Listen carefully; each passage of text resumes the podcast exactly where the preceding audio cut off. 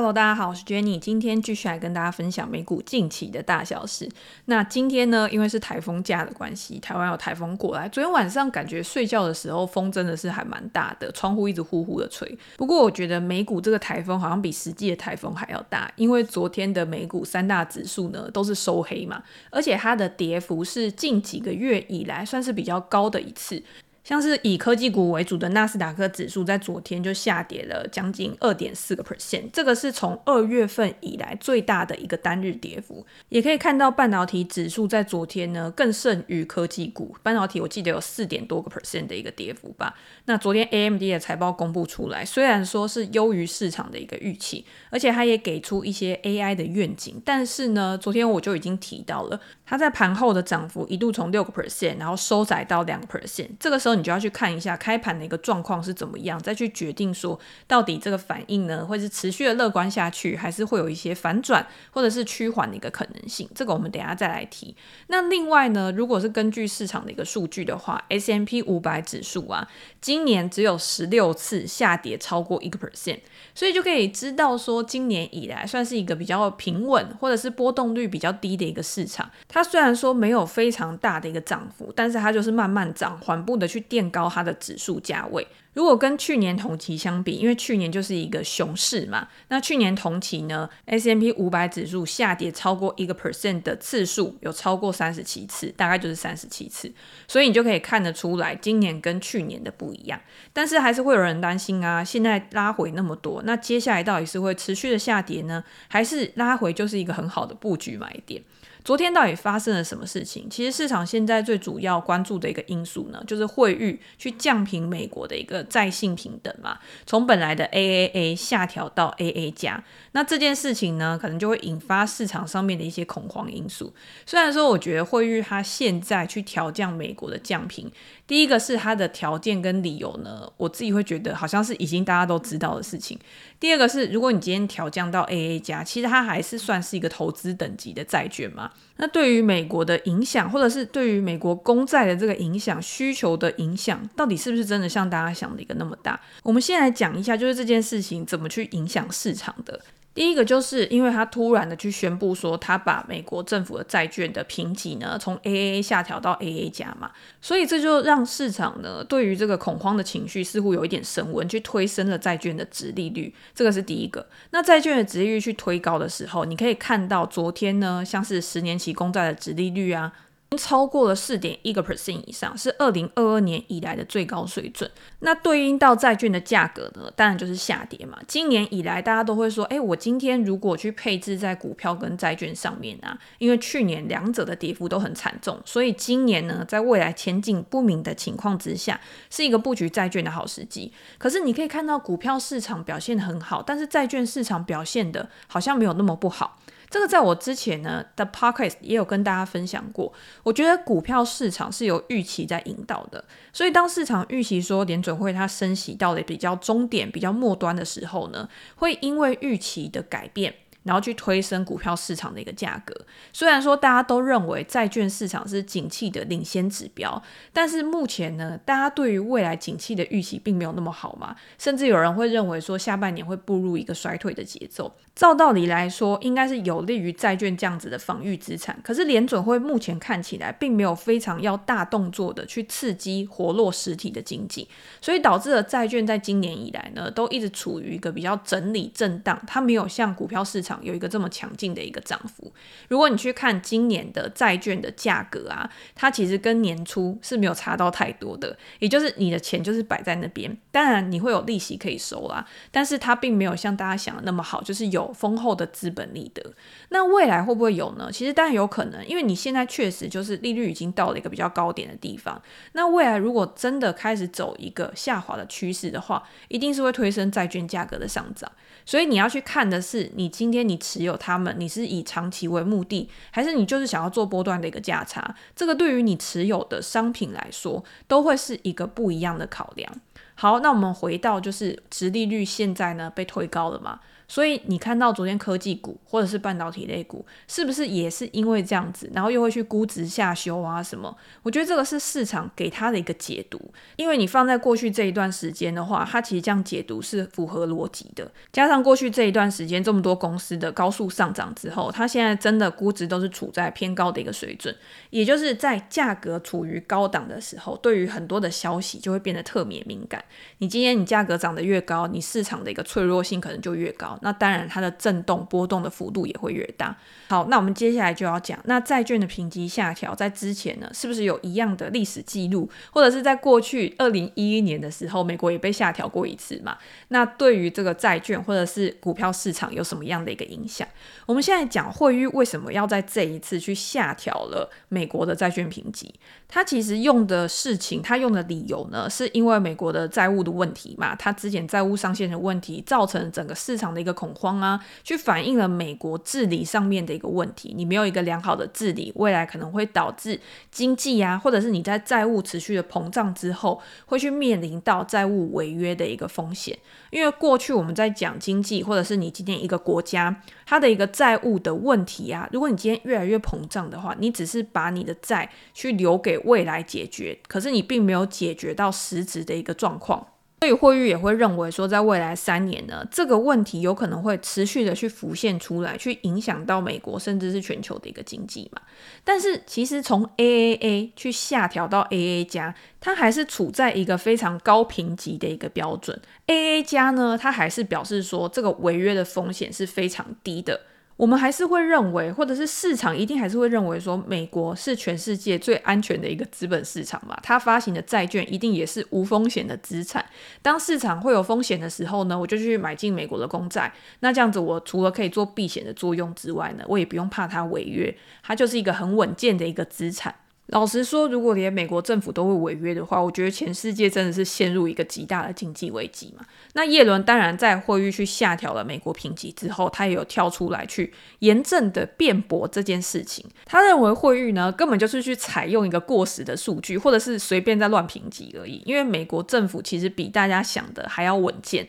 比如说，惠誉会认为说，未来美国政府你还要去投入一些基础设施啊，比如说你的清洁能源计划，这些你都必须要去发展，你都必须要承担很大的一个成本。那这样子就会对美国的一个经济造成压力嘛。如果你今天你没有办法去控制你的这个赤字的话，那就像我们刚刚讲的，你就是债留子孙而已。过去我们用什么样的方式去评估说债务的状况到底是不是到了一个过多，或者是给政府比较大压力的一个情况呢？就是用他的债务去除以 GDP 嘛，他的比值是多少？惠誉预测说到二零二五年的时候，美国的债务将会达到它 GDP 的一百一十八个 percent，这个通常是那种比较高评级国家的中位数的三倍。所以他才会认为说，你美国这样继续发债下去，那是不是到最后会产生一些问题？可是叶伦他之前就有提到过，他说你与其去考虑债务跟 GDP 的比值，你应该要去衡量的是，到底这个国家这个机构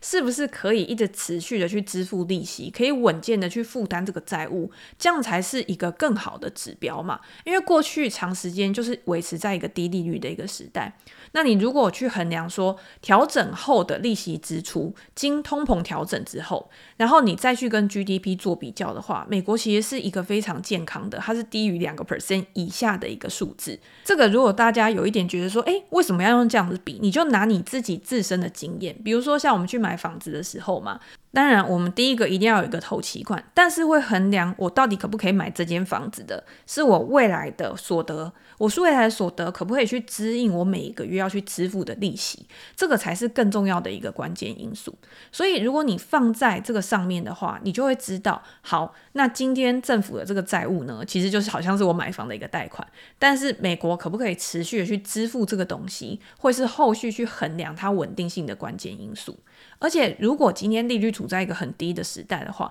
会激励更多人想要去买房，因为你今天买房是一个很大的杠杆，在低利率的情况之下，你买了房子，然后你去从事一些生产力的工作，未来带来的现金流或带来的获利，可以去 cover 掉这些支出的话，其实。就是一个很好的资本配置的一个效率嘛，所以用这样子的方式来讲的话，诶，叶伦讲的好像也没错哦。但是我觉得个人、企业、国家，他们还是会有一些不同的衡量标准。比如说，如果你今天是用信用卡比喻好了，信用卡是不是你今天你花钱，你用信用卡去消费，可是你买的这些东西呢，它不一定。是用在生产力用途上面，所以如果今天美国他是一个喜欢用信用卡去透支消费的人，他并没有去创造更多的生产力的话，那这样子是不是总有一天你的信用卡爆掉，或者是你没有办法去支付信用的时候，那你就会信用破产？所以到底是哪一边？其实现在没有人说得准嘛。我当然会觉得说美国一定是最稳的嘛。如果连美国都不稳的话，那全世界干脆直接聚居。但是什么事情都有例外，如果例外发生的时候怎么办？那这个也是当然市场上面比较悲观的人他会去思考的一个问题。好，那我们这个时候就可以去想啦，那过去有没有发生类似的情况，可以让我们去参考，是不是也可以去帮助我们判断，说我到底现在是要抄底，还是应该要去抛售我手上的一个持股？在二零一一年的时候，其实标普啊，它也有去下调美国政府的信用评级。那个时候，嗯，我不知道大家已经有没有在市场里面。那个时候大概就是欧债危机的时候，所以它也会引发说对美国经济的一个担心，会不会受到影响？全球的经济会不会因此而陷入比比较大的一个衰退？可是呢，那个时候去下调的时候，短暂的因素呢，当然也会造成市场上面的一个恐慌。可是如果你把时间拉长来看的话，市场的情绪逐渐消灭了之后，其实投资人啊，资金呢、啊，还是一直蜂拥到美国资产上面，然后造成本来推高的一个债券殖利率，在年底之前，在当年的年底之前，又开始去走向一个下滑的阶段。原因当然是因为你在未来的经济数据上面，你还是要去看美国经济是不是还是处在一个比较稳健增长的一个情况，而且呢，整个市场的一个稳定性是不是还是慢慢的变好，而不是只是因为下调评级，因为下调评级是一个事件。今天这些机构呢，他去下调评级，他也不是告诉你说，哦，你就是要赶快去卖出你手上的这些部位，而是他按照一个可能既定的标准嘛，然后去给出相应的一个数字或者是一个条件，然后有一个对照值而已。那二零一一年还有一个问题，就是那个时候的失业率啊，大概是九个 percent。但是你现在的失业率呢，是三点六个 percent。我们刚刚要讲嘛，就是你要看当下的经济情况跟未来的经济的数据，然后去推测说会造成什么影响。那个时候跟现在比呢，经济真的是处在一个比较不好的一个阶段。所以在股票市场上面，二零一一年在下调了美国的债务评级之后呢，其实下跌了七个 percent 左右。那那个时候呢，大家也说什么啊，是黑色星期几啊，或者是怎么样？那个时候是八月嘛，然后在当初的八月呢，也是下跌了五点七个 percent，然后到九月的时候呢，又在下跌了大概七个 percent 左右。但是到年底，我们刚刚有讲嘛，资金又慢慢回流，然后又去持续的去上涨。讲到这边，突然想到，就是昨天看到一个报道，反正也是华尔街的一个多头分析师，大多头，他就有说，以过去的历史经验来看呢，其实八月都是一个比较平淡或者是比较震荡的一个月，因为在这个月呢，很多人他们都可能都去休假啊，出去玩啊，所以导致整个市场的一个状况是比较清淡，或者是比较没有那么好的一个表现。那如果换算到现在，因为我们现在也是八月嘛，然后我刚刚讲二零一一年那个时候也是八月，那是不是八月真的是一个比较适合去逢低布局的一个月？那当然，前提是这个多头还是要持续下去嘛，所以我们也可以看一下这个礼拜它持续要公布的一个数字。像小非农其实已经公布了，劳动力市场好像还是优于市场的一个预期，比预期想象的还是要强劲非常多。那之前我们也有看啊，小非农跟非农它其实有的时候会有一定程度的差异，所以等到这个礼拜五非农再出来之后，其实会比较好去判断整个市场的一个状况。总之要跟大家讲，就是如果你你今天是以一个比较长期的角度来看市场的话，我觉得惠誉这一次他去下调美国的评级啊，我觉得不是一个非常非常重要关键的因素去影响到未来的资本市场走势，因为他提出了这个，他给出来的一个前景展望，我们现在并没有办法去证实说，哦，他这个发生的场景，这个情境，它发生的几率是比较高的。但是它当然也是给我们一个警告，告诉我们说，如果今天事态再这样子继续延伸，再这样继续发展下去的话，在未来我们还是有可能会面临到这样子的一个状况。总之呢，我觉得大家还是要平静下来，然后不要因为市场可能单日或者是一段时间的一个变化，然后去改变自己的投资原则。尤其是现在是财报公布的季节嘛，你可以看到每天都有非常爆量的财报出来。有一些财报好，有些财报不好。今天好的公司，它当然也是会跟着大盘去变动的。比如说，在大盘不好的时候，今天就算它财报发出来很好，但是呢，它也没有办法去抵御整个大势的一个变化。但是如果我今天看完财报之后，我发现，诶，这家公司未来很有发展前景，而且它过去这一季它的表现也还蛮不错的，那是不是在下来的时候，或者是在之前估值比较高的时候，你都不敢买？但是现在估值回调的时候，反而是一个好的机会。那我们最后来分享一下，昨天有一个比较重要的公司，也是跟半导体相关的，就是高通公司。因为高通公司，我觉得它给出来一个展望呢，可能跟我们接下来要看到的苹果也会有比较好的一个相互印证，因为他们都是跟智慧型手机市场有比较大的一个关系嘛。高通昨天在盘后呢，大概也是下跌了七八个 percent 左右，因为它对于整个智慧型手机市场的需求呢，还是比较偏向保守的。它营收达到八十四点四亿美元，比去年同期还要下滑了二十三个 percent。这个营收的数字呢，是不如市场的一个预期的。经调整后的每股盈余呢，一点八七美元，是优于市场的一个预期的。可是除了过去这一季的表现之外呢，大家也希望高通可以给出一个指引，譬如说现在目前的一个智慧型手机市场到底是不是有一个落底回升，消费市场呢是不是有一个越来越好的一个情况？可是高通呢，他在他的电话会议里面，他给出来的一个猜测呢，还是低于市场分析师的一个预期的，所以才导致在盘后加上大盘那么的一个疲弱，会有更不好的一个反应。那大家都知道，高通呢，它其实就是手机晶片的主要领导者嘛。它自己在财报里面呢，它主要的营收来源有两个，第一个就是晶片业务，第二个就是技术授权的一个业务。那两者呢，其实都跟手机市场有非常大的相关。那另外呢，还有可能跟物联网啊、车用啊，未来 AI 可能也会对它有比较好的一个影响。但是目前影响它最大的还是手机，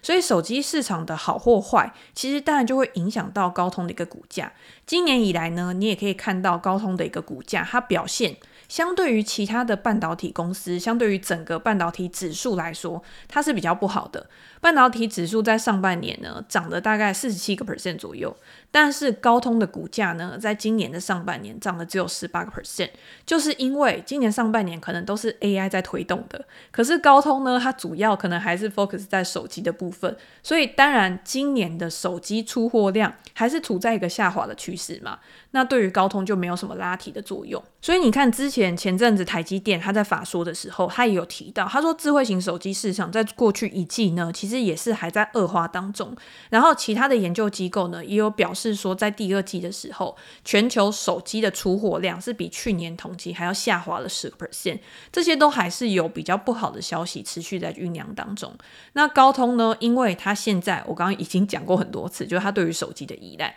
它虽然在它的营收里面呢，它的一个业务或者是它布局的领域，也有包括像汽车啊，或者是网络啊、计算啊，甚至是穿戴式的一个装置。但是它有超过一半的营收都是来自于手机，还有另外一个很重要的就是它在中国市场上面的一个营收，其实也是占它总营收的比重是比较大的。中国市场占总营收的比重呢，达到六十个 percent 以上。在中国市场的手机需求还没有达到很好的一个恢复的一个状况的时候，对于高通是不是就是二次打击？所以在财报会议里面呢，你可以看到管理层真的就是比较偏向保守的，因为他没有办法很好的去做开源，所以这个时候管理层呢，你就要去想其他的方式去提高你的获利能力。所以高通他在他的财报里面还有讲到，他现在还是持续的在采取去缩减开支，虽然说我还是要再投入新品，还是要去投入研研发。甚至投入在 AI 的一个业务上面，但是呢，我可能会删成本，我会裁员嘛。那这些东西呢，都可以帮助我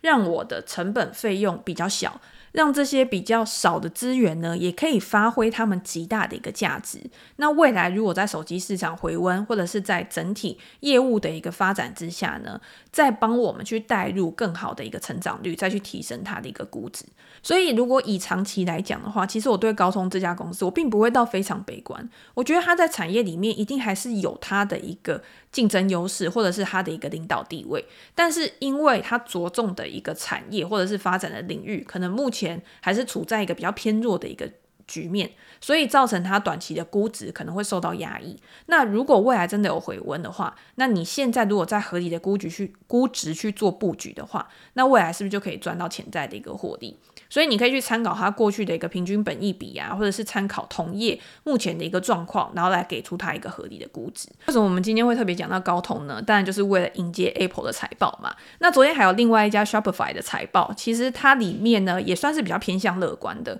是不是也会指引的，就是亚马逊的财报呢也会有一个不错的表现，在这个消费上面啊，或者是在电子商务的一个回温。如果大家有兴趣的话呢，我也会在我的 Press Play 专栏，然后跟大家分享我对于这些公司的一个看法。那当然，如果大家有任何的问题，或者是想要了解的主题的话，也欢迎留言给我评价。我们在之后的 Podcast 可以再拿出来跟大家做个讨论。那今天就先这样喽，拜拜。